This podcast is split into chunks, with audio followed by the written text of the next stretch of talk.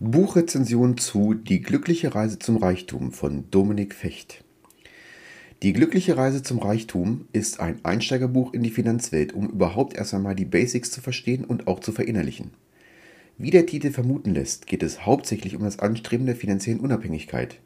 Der Weg dorthin sowie das Herantasten durch selbstbestimmtes Verhalten bestimmt den Kern des Buches.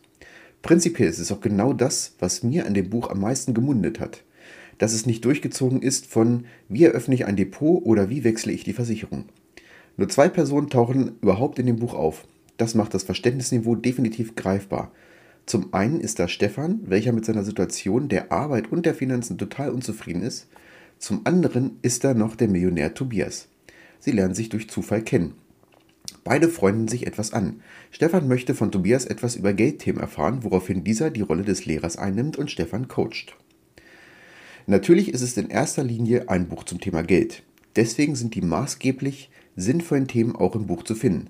Sowohl wichtige Sachen wie das Sparen an sich, aber auch die Investition in Firmen, Aktien werden beleuchtet. Hauptsächlich nimmt das Mindset einen nicht unwesentlich großen Anteil am Inhalt. Es wird angesprochen, warum man eigentlich so über Geld denkt, wie man tatsächlich denkt. Wo kommen diese Gedanken überhaupt her? Die Glaubenssätze kann man durchaus auf sich selbst übertragen. Die beiden Hauptfiguren führen immer wieder Dialoge über einzelne Themen. Das ist in erster Linie natürlich sehr sinnhaftig, da es dem Lesefluss dient. Einer Unterhaltung kann man in den meisten Fällen wesentlich einfacher folgen als aneinandergereihte Fakten. Teilweise war es mir dann doch jedoch etwas zu einfach. Ein kleines Beispiel.